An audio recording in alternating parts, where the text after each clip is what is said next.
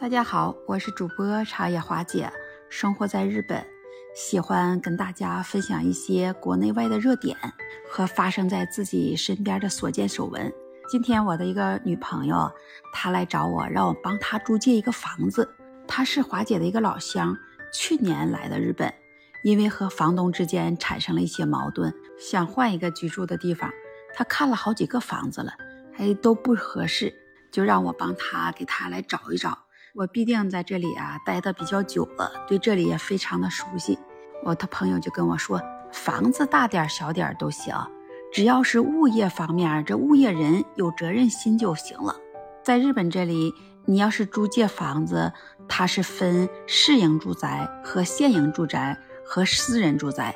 无论是哪种类型的房子，只要你交房子的租借费用就行，都不收物业费，也没有专门的物业人来管理。像县营住宅和市营住宅，你无论有什么事了，只要你联系当地的市役所就好。如果是私人住宅，你有什么事联系房东就可以了。我的朋友跟我说，之前他在国内住的小区，物业人很是不负责任。虽然他住的楼有一点旧，但是这物业费用啊交的也不少。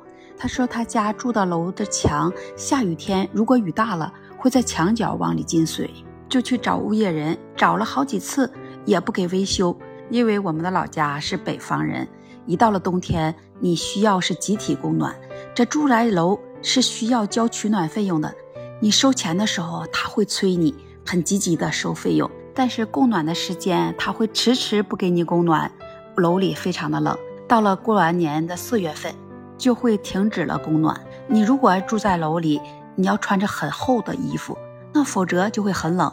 我朋友还说，他住的楼里面时常也会出现这邻里之间上下楼这水道漏水，或者是管道不通。呃，当你去找物业解决的时候呢，呃，也是一时得不到解决，来给你维修，甚至有时候他连人影都找不到。我们都觉得啊，发生了这些情况，物业的费用都收了，那么物业人的责任呢？有一句话说得好，物业人是一座山。坚守岗位，服务业主，坚毅厚重。物业人他是一片海，心胸宽广，善解人意，无私奉献，永不疲倦。就像我朋友在国内遇到的这种物业人，这只不过是在个别的地方、个别的小区，呃，应该还是很少有的。我听我的家人说，他们住的那个小区的物业人，那非常值得点赞致敬。在疫情这几年，跟着医务人员上门检测，啊，也不辞辛苦啊，来当着志愿者。疫情严重的时期呢，呃，他们在小区里会给这些业主们定时来发放一些吃的食物和水，帮着把业主们购买的东西啊给送上门。为了小区的安全，他们会白天黑夜在那里值班站岗，他们没有过分的延迟，但是有的。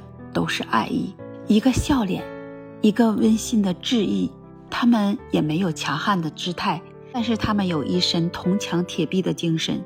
没有谦恭，只有大气；没有猥琐，只有正义。还有一些物业人，他们会种植绿地，清理垃圾。那虽说是服务行业吧，更多的还是怀天下心，做眼前事，爱身边人。更多这样的物业人，也都是情系着住户，维持着千家万事通。那他们的所作所为，他们的这些善举啊，真的值得我们去学习和传递。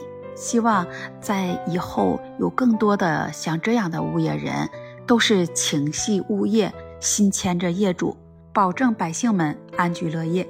你是不是有跟我一样的想法呢？你所在的小区。你所遇到的物业人是什么样子的呢？欢迎在评论区留言互动，也欢迎您关注订阅我的专辑。那么今天我就跟大家聊到这里了，我们下期节目再见。